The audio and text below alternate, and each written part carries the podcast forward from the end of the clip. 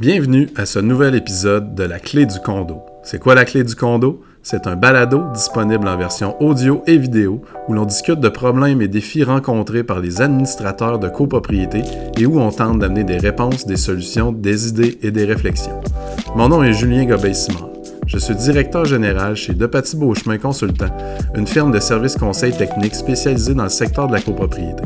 Je suis également directeur général et cofondateur de Hoodie, une start-up qui développe des solutions technologiques pour faciliter l'entretien et le maintien des copropriétés. J'ai également démarré la communauté Condo Admin sur Facebook, communauté que nous vous invitons d'ailleurs à joindre si ce n'est pas déjà fait.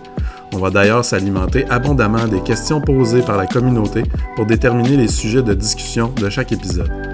Pour cet épisode, j'ai le plaisir de m'entretenir avec Maître Marie-Cécile Bodéus et Maître Ludovic Ledraoulec, qui sont tous les deux avocats associés du cabinet de Grand Prix Jolicoeur spécialisé en droit immobilier. Mes collaborateurs sont particulièrement actifs dans le secteur de la copropriété. Je vous invite donc à vous abonner à l'infolette de De Grand Prix Jolicoeur et à suivre la page Facebook afin de vous assurer de ne rien manquer des nombreux contenus, formations et événements qui vous sont offerts. L'épisode d'aujourd'hui est dédié aux copropriétaires. On discute de cinq pièges que les propriétaires de condos doivent absolument éviter. Allons-y. Bonjour Ludovic et bonjour Marie-Cécile. Vous allez bien? Ça va très bien, toi? Bien Comme toujours, super bien. Euh, merci euh, encore une fois de, participer à ce nouvel épisode de La clé du condo. Euh, donc, on poursuit notre série des pièges à éviter cette fois-ci les cinq pièges à éviter en tant que copropriétaire. Et euh, je pense que, bon, euh, on aurait pu faire une liste probablement de 25. on se limite à 5. Euh, on commence avec le premier qui me fait peur en tant qu'ex-président de conseil d'administration de copropriété. Interrompre les paiements de ses frais de condo. Euh, oui, effectivement, Julien, euh, c'est le, selon moi, le piège dans lequel il ne faut pas tomber pour un copropriétaire euh, qui serait frustré envers son conseil d'administration ou mécontent du travail du, conseil ou du gestionnaire et fatigué de, des multiples demandes qu'il fait et qui ne sont pas répondues il se dit, euh, eh bien, en désespoir de cause, je vais arrêter de payer mes frais de condo et ça va donc enfin euh, pouvoir débloquer sur les différentes demandes que j'adresse et qui ne sont pas répondues. C'est une très, très mauvaise idée euh, parce que le, le chantage qu'on cherche à, mm. générer avec cette, cette, attitude ne va pas fonctionner euh, dans la mesure où le syndicat dispose de moyens très coercitifs pour obtenir le paiement de, euh, des frais de condo de tous les copropriétaires. Et le copropriétaire ne peut pas euh, se faire justice à soi-même. C'est un, c'est un moyen de défense qui ne fonctionne pas. Je l'ai peut-être vu une seule fois en, dans toute ma carrière euh, en jurisprudence, peut-être, il me semble que c'était un jugement des petites créances où il y avait eu vaguement une, une, une ouverture du juge à dire que le, le euh, avait, euh, avait pu interrompre parce qu'il n'avait plus aucun moyen de, de se faire entendre. Alors, c'est un jugement complètement isolé et qui n'est absolument pas soutenu par les dizaines et centaines même d'autres jugements qui statuent sur les recouvrements de frais de condo. Alors, clairement, c'est une mauvaise idée euh, pour obtenir gain de cause parce que si quelqu'un ne paye pas ses frais de condo, il nuit à la collectivité tout entière des copropriétaires.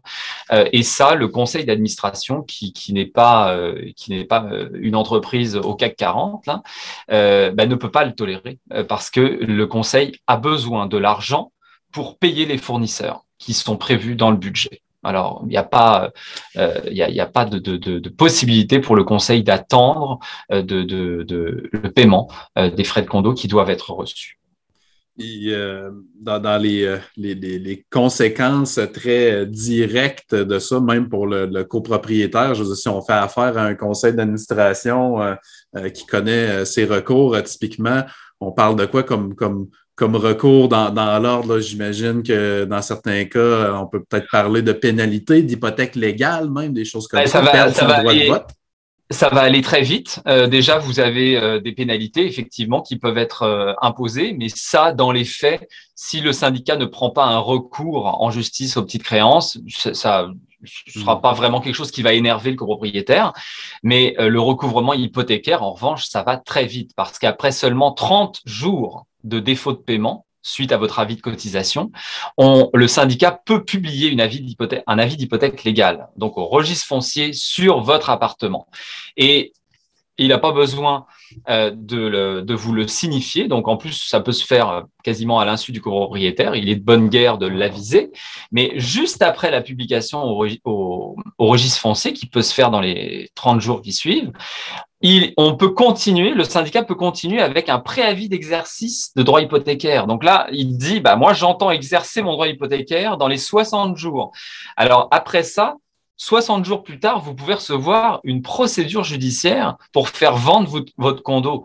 Donc, en l'espace de 90 jours, vous pouvez recevoir une procédure judiciaire par huissier euh, pour que votre condo soit vendu. Donc, c'est clairement euh, le moyen coercitif. C'est pas le copropriétaire qui l'a, c'est le syndicat à peu près tous les mots que tu viens de dire me font peur. Donc, je pense qu'effectivement, euh, euh tirons la conclusion que ne pas payer ses frais de condo comme façon d'exercer une pression ou faire du chantage, c'est une très, très, très mauvaise idée.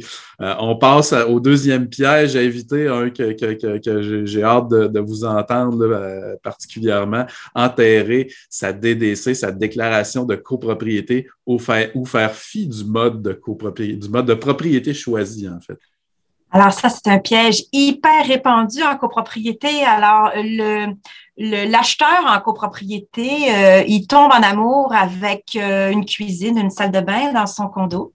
Il ne tombe pas en amour avec une déclaration de copropriété, une réglementation de copropriété ou même les obligations d'un copropriétaire. Donc, il va acheter euh, son unité de copropriété euh, pour l'intérieur de celle-ci, pour, les services éventuellement qu'il va pouvoir avoir. Il a un gym, il a, il a une piscine, il a, il a toutes sortes d'affaires.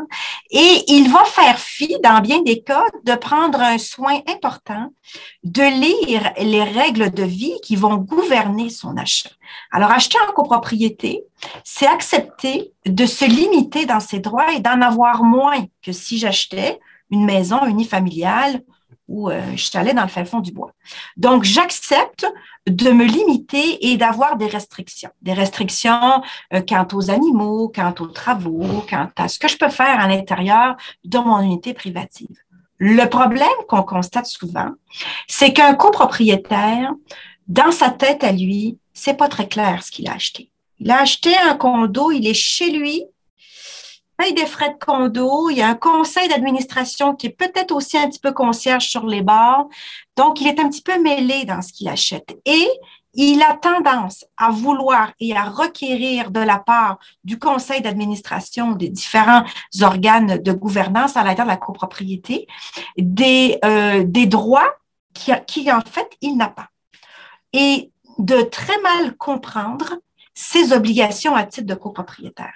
Alors, il n'aura pas lu sa déclaration de copropriété, il ne se sera pas confirmé à la réglementation parce qu'il va penser à tort qu'il est chez lui et qu'il peut faire ce qu'il veut. Mhm. Donc, c'est le piège numéro un et croyez-moi, il est très répandu. Je, suis absolument d'accord. C'est tellement euh, surprenant à quel point, en fait, il y a beaucoup de gens qui ont un condo et qui ne comprennent pas du tout ce qu'ils ont acheté comme euh, mode de, copropriété. C'est pour ça que je trouvais ça euh, aussi intéressant.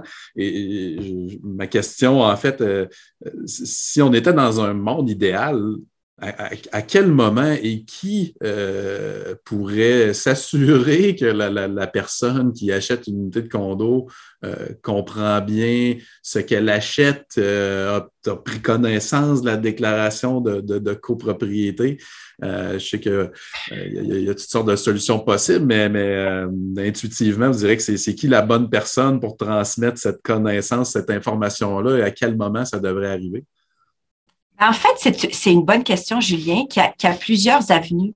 Alors, l'information, elle peut être donnée de toutes sortes de toutes sortes de façons. Un copropriétaire diligent, il, peut il peut se faire former, il peut suivre toutes sortes de formations nécessaires, mais l'information dont il a besoin, elle est disponible et elle est à sa disposition. Alors, il va lui appartenir, par contre, à faire l'effort d'en prendre connaissance. Je m'explique. Euh, Lorsqu'il y a une transaction dans une copropriété, souvent un courtier, un courtier immobilier qui est impliqué. Ce courtier-là, il détient l'information parce qu'il la requiert du syndicat de copropriété. Ensuite, la personne intéressée à acheter, donc mon acheteur en copropriété, il va signer une promesse d'achat. Dans le cadre de sa promesse d'achat, il va demander à voir les documents de la copropriété. Ce sont des clauses standards. Donc, il reçoit ces documents-là un sur deux ne la lisent pas. Donc, encore là, c'est pas qu'il a l'information, c'est qu'il décide de ne pas le faire. Ensuite, il y a transaction devant le notaire. Le notaire va lui aussi communiquer avec le syndicat. Il va faire la transaction avec l'acheteur et le vendeur et il va y avoir encore là une autre opportunité d'avoir l'information nécessaire. Et lorsqu'il achète et qu'il signe son acte de vente, l'acheteur en copropriété s'engage à respecter la déclaration de copropriété. Ce sont des clauses qui font partie de tous les actes d'achat en copropriété. Donc, encore là, il a l'opportunité d'obtenir l'information. Et après ça, lorsqu'il devient copropriétaire qui rentre physiquement dans la copropriété, peut toujours s'adresser au syndicat de copropriété pour avoir copie des règlements, pour savoir ce qui se passe. Donc, l'information, elle est là. Elle est là à tous les stades de son, de sa progression vers son achat Suffit maintenant de le motiver à vouloir en prendre connaissance et à vouloir agir en conséquence. Tout à fait. Donc, euh, on dit souvent que, devenir euh, propriétaire euh, ou copropriétaire, hein, c'est pour, pour, la plupart des gens, c'est l'investissement le plus important qu'on fait dans sa vie. donc, ben, j'imagine que ça, on peut dire, traiter cet investissement-là comme le plus important de votre vie et prenez connaissance des documents, intéressez-vous au mode de, propriété auquel vous adhérez en faisant cet achat-là euh, pour ne pas avoir de mauvaises surprises puis comprendre les limitations euh, que ça vous apporte. Euh, donc, Excellent point, merci beaucoup. Donc, on passe au troisième piège à éviter en tant que copropriétaire et on parle de commencer des travaux dans sa partie privative sans lire les règlements ni aviser le conseil d'administration. Vous aurez vu la nuance entre commencer des travaux sans autorisation, puis faire des travaux sans autorisation. Parce que faire des travaux sans autorisation, clairement, ça, c'est de toute façon à proscrire. Mais on, se retrouve souvent dans des situations où en fait le copropriétaire commence à faire ses travaux, puis là il est arrêté par quelque chose ou quelqu'un de l'administration et il se dit ah euh, j'avais pas vu les règlements, j'avais oublié les règlements, j'avais pas lu les règlements, fait que je vous envoie les documents. Et là on est dans une situation très urgente très urgente où on ne traite pas le dossier de la, avec la finesse et la qualité qu'il aurait dû être traité parce qu'on est pris par le temps, on n'a pas les professionnels qu'il faut et on, traite ça donc trop rapidement.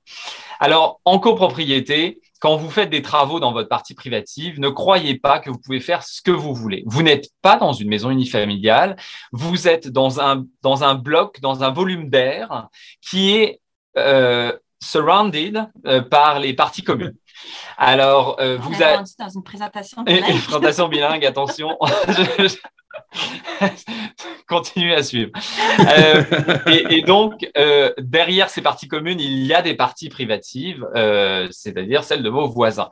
Donc, vous ne pouvez pas faire des travaux chez vous qui pourraient avoir une répercussion significative sur les parties communes ou les parties privatives. Et même à l'intérieur de chez vous, si vous faites des travaux qui ont un impact sur l'eau, sur l'électricité, eh bien, il faut que le syndicat soit au courant, soit avisé euh, de cela. Euh, pour de multiples raisons par rapport à la sécurisation et à la pérennité du bâtiment, mais aussi pour des fins d'assurance, ça peut être très utile pour le conseil d'administration de savoir tout ça. Et euh, enfin, au niveau de l'impact de ce que vous pourriez toucher sur les parties communes, le conseil d'administration pourrait, lui, avoir dans le registre de la copropriété des documents qui vous sont pertinents ou qui sont pertinents à votre entrepreneur ou à vos professionnels. Parce que dans les plans, on va pouvoir savoir où sont les conduites d'eau, où sont les conduits d'électricité, euh, chose que les copropriétaires n'ont pas euh, nécessairement comme, comme information, puisque ça concerne tout le bâtiment.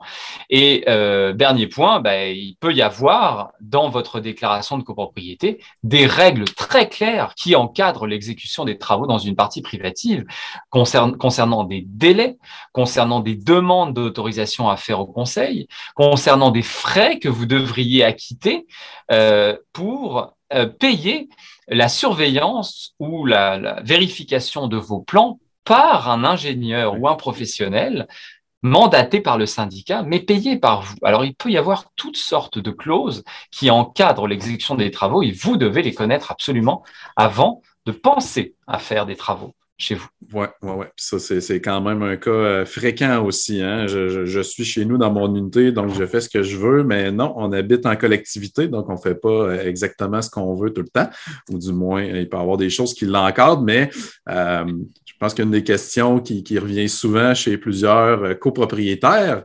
ça serait c'est quoi des travaux? Est-ce que peinturer un mur, c'est des travaux? Est-ce que poser des dosserets, c'est des travaux? Est-ce que euh, ériger un nouveau mur pour créer une pièce euh, où il n'y en avait pas, c'est, ce sont des travaux? Donc, je pense qu'il y a peut-être aussi la notion de, ça serait quoi une règle du pouce qu'on pourrait donner pour euh, aider les gens à comprendre? Quand on parle de travaux, on parle de quoi? Là, pour, quand on, on, accroche un cadre au mur, par exemple, je pense qu'on n'est peut-être pas dans des travaux. non, mais je, pense que définitivement, euh, quand la plomberie et l'électricité sont impliquées, on est dans des travaux euh, avec un grand T. Euh, et, quand on est amené à, à faire des travaux qui vont possiblement toucher physiquement les parties communes, c'est-à-dire à partir où vous, vous, construisez un lit mural, vous installez un lit mural. Je veux dire, ça ressemble pas à des travaux, l'installation d'un lit mural. Mais l'installation d'un lit mural, ça va quand même être solidement ancré dans le mur, fait que vous allez mettre une drill assez longue euh, et des vis assez longues dans le mur. Ben là, vous, vous devez, le copropriétaire doit se dire, je vais, je vais aller loin là dans le mur. Fait que je vais aller plus loin que ma partie privative. Je vais me retrouver dans les parties communes, puis j'ai aucune idée de ce qu'il y a dans cette partie commune. Fait que ce serait peut-être mieux d'aller voir le conseil d'administration pour vérifier les plans de l'immeuble et voir s'il n'y a pas une conduite d'eau derrière ça. Je vous parle d'expériences de, de, vécues Vécu, oui. euh, où euh, l'entrepreneur qui l'a fait n'a pas fait cette vérification et évidemment, il a euh, percé une conduite d'eau et évidemment, il ne s'en est pas rendu compte. Ouais, commence voir que vous percez une conduite d'eau? Alors, il a percé la conduite d'eau, il a installé son mural, c'est-à-dire fermé, et des mois plus tard, on s'est rendu compte que l'eau avait coulé dans toute l'enveloppe intérieure du bâtiment, jusqu'en bas, du troisième étage au rez-de-chaussée, tout, euh, plein de moisissures, et il y en avait pour, euh, je pense, 36 000 dollars de travaux dans un triplex. Ah oui, c'est incroyable. C'est trop, bête, c'est trop bête. Je veux dire, c'est trop bête d'arriver à une situation de cette nature simplement parce qu'on n'a pas vérifié des plans. Donc, euh, électricité, plomberie, euh, des ancrages, tout ce qui doit être euh, solidement ancré, tout ce qui est destructif. Hein, si on démolit, on doit démolir un mur, une partie de mur, un plancher, du mobilier permanent comme un, îlot de cuisine, des armoires de cuisine, des choses comme ça. Je pense que c'est tous des indicateurs que là, vous êtes dans les travaux, vous risquez d'affecter d'autres gens autour de vous ou les parties communes. il peut y avoir des règles qui encadrent ça. Puis, dans le doute, vaut mieux le demander, vaut mieux aviser. C'est toujours plus prudent. tu, lèves un, tu, lèves un, bon point, euh, Julien, de la nécessité d'avoir des règlements bien rédigés aussi. Mhm. Parce que dans un règlement bien rédigé, il va faire cette distinction-là qui pourrait être troublante pour un copropriétaire. Mhm. Il va lister la liste des travaux qui nécessitent des autorisations. Il va aussi lister la liste des travaux qui vont nécessiter un recours à des tiers comme des experts, par exemple. Alors, plus vos règlements sont bien rédigés et précis, euh, plus on va, on va s'assurer d'un meilleur respect puis d'une moins grande confusion parmi les copropriétaires. Oui, définitivement, j'aime ça. Euh, excellent, on passe au euh, quatrième piège. être absent aux assemblées de copropriétaires? Alors, moi, je vais vous dire, ça fait 25 ans que je fais de la copropriété et je ne comprends toujours pas le désintérêt euh, marqué des copropriétaires année après année euh, pour leur assemblée de copropriétaires. Mm. Alors, on achète une unité de copropriété. Tout à l'heure, tu parlais de l'investissement le plus grand de leur vie. Actuellement, avec la flambée des prix, c'est vraiment l'investissement le plus important. On engloutit des centaines et des centaines de milliers de dollars dans un bien et on ne s'intéresse pas à la façon dont il est administré et à sa pérennité. Alors, je, je ne saisis pas. Il y a quelques années, je disais au conseil d'administration qui se battait pour avoir euh, des copropriétaires en assemblée, augmentez vos budgets, faites des cotisations spéciales, ils vont tous arriver parce qu'ils veulent pas payer. ah ben aujourd'hui, c'est même plus vrai. Alors, on fait ça et ils viennent pas plus. Alors, euh, et, et, et, pas plus, pas parce qu'ils peuvent pas se déplacer. On vit du virtuel maintenant depuis, euh, depuis un an et demi et on constate encore que les assemblées ne sont pas capables de se tenir la première fois parce qu'il n'y a pas quorum. Alors, il y a un désintérêt de la part de ces copropriétaires-là pour leur investissement qui est euh, dramatique parce que lors de cette assemblée, l'assemblée annuelle en fait, qui est l'assemblée euh, obligatoire euh, par année, il y a une décision fondamentale qui se prend pour l'avenir de la copropriété et la préservation de notre bien. C'est le dernier point de l'ordre du jour, c'est l'élection du conseil d'administration. Alors, à chaque année, on procède à l'élection du conseil et on dit à ces trois, quatre, cinq personnes, voici, je te donne un chèque en blanc pour pouvoir gérer mon investissement t'assurer qu'il est conservé, réparé, puis qu'à la fin, là, quand je vais m'en aller, je vais le vendre avec un bon profit. C'est ça qu'on fait à l'Assemblée annuelle. Et vu que les copropriétaires viennent pas, euh, c'est toujours les mêmes qui sont là. Ben, on réélit des gens qui, des fois, ne devraient plus être sur les, conseils d'administration, ou on procède à l'élection de, de, pauvres volontaires qui savent pas du tout dans quoi ils s'embarquent et qui feront probablement une très pauvre job, euh, de, probablement parce qu'ils soit ils n'ont pas les compétences ou ils n'ont certainement pas la connaissance pour le faire. Et ça, ça ne semble pas déranger une grande majorité de copropriétaires. Alors, alors c'est désolant. Alors, c'est tout ce que je peux vous dire. Je trouve ça désolant et je n'ai, je n'ai plus de recette. Donc, ma recette qui consistait à leur dire, on va augmenter vos frais de condo. Et là, il s'en venait, puis euh, il, était choqué, puis au moins on les voyait. Euh, ne semble même plus marcher, ne semble même plus fonctionner aujourd'hui. Alors, faut croire que de la part des copropriétaires, il y a un acte de foi en disant, ben, écoute, faites donc ce que vous voulez avec mon bien, puis on, verra par la suite. Oui, c'est ça, c'est ça. Il y, a, effectivement un désintéressement dans beaucoup de cas. Puis des fois, je pense qu'il y a des copropriétaires, en fait, qui ils, se comportent plus comme des locataires. C'est comme s'ils ne réalisaient pas qu'ils étaient propriétaires d'un actif immobilier qui vaut euh, euh, plusieurs millions de dollars. C'est drôle des fois de voir des gens, par exemple, qui, qui ont euh, euh, 0.00002% d'une compagnie comme Amazon, puis qui vont s'intéresser à l'évolution de leurs actions, alors qu'ils ont 3% d'un immeuble qui vaut 25 millions de dollars, puis qui ne s'intéressent pas plus que ça à, ce qui se passe avec leur actif immobilier, et pourtant, ça vaut beaucoup plus cher dans leur euh, portefeuille. Excellent. Euh, dernier piège à éviter euh, pour les copropriétaires, euh, dénigrer ou critiquer le travail de l'administration sur les réseaux sociaux. Oui, alors si un copropriétaire n'est pas content avec le travail du conseil d'administration, ben, l'Assemblée générale des copropriétaires annuelle, elle est là pour ça, pour dire ce qui nous chagrine et ce qui nous chiffonne ou au moins euh, tout au long de l'année, ben, que les copropriétaires le fassent, mais sur la bonne plateforme, c'est-à-dire la plateforme de l'administration ou avec leur gestionnaire. Mais aller dénigrer euh, et, critiquer le travail du conseil sur les réseaux sociaux, sur le groupe Facebook qui a été créé par des groupes de copropriétaires, c'est une très mauvaise idée parce que ça va s'apparenter à une campagne de dénigrement, de salissage dans un groupe qui ne représentent même pas la réalité de la collectivité des copropriétaires parce qu'il n'y a pas tous les copropriétaires dans un groupe Facebook. Mmh. C'est faux de croire ça. C'est impossible pour le, modérateur de suivre euh, le, flux des transactions immobilières en fonction de ceux qui partent, ceux qui arrivent. Et, donc, on se retrouve dans un groupe euh, qui n'est pas le syndicat de copropriété.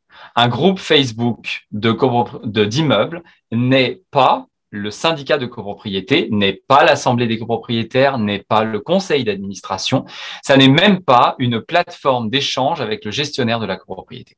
Mhm. Alors, euh, ce n'est pas un, ce n'est pas le lieu pour échanger sur euh, les frustrations des copropriétaires. C'est plus un lieu euh, pour échanger sur le, lieu de vie, puis quels sont les horaires de la piscine, où est-ce qu'on met nos vidanges. Une tasse de farine. Échanger Exactement. prêter des outils. Voilà. J'ai plus de sucre, je suis au 404, est-ce que quelqu'un peut m'aider? Exactement. Mais on ne s'en va pas sur le terrain sur le terrain administratif qui, lui, appartient vraiment au syndicat de copropriété et qui concerne tout le monde. Quand le syndicat envoie un avis de convocation ou une communication aux copropriétaires, ce sont tous les copropriétaires qui le reçoivent. Oui, tout à fait. Bien dit, bien dit. Donc, euh, chaque chose a sa place, chaque place a sa chose et définitivement, le groupe Facebook, euh, je pense que tu, l'as très bien dit, c'est pas l'Assemblée, euh, c'est pas le conseil d'administration, puis c'est pas le canal pour parler aux gestionnaires. Donc, à éviter pour tout ce qui concerne les questions d'administration et de gestion de copropriété. Donc, ça fait le tour de, de ces cinq pièges à éviter en tant que copropriétaire. Euh, définitivement que ça a été euh, euh, instructif. J'espère que c'est le cas aussi pour les copropriétaires qui nous écoutent. Merci encore infiniment, Marie-Cécile et Ludovic, pour votre participation et ces cinq pièges. Et au plaisir de se reparler d'un autre sujet dans un prochain épisode. Au plaisir.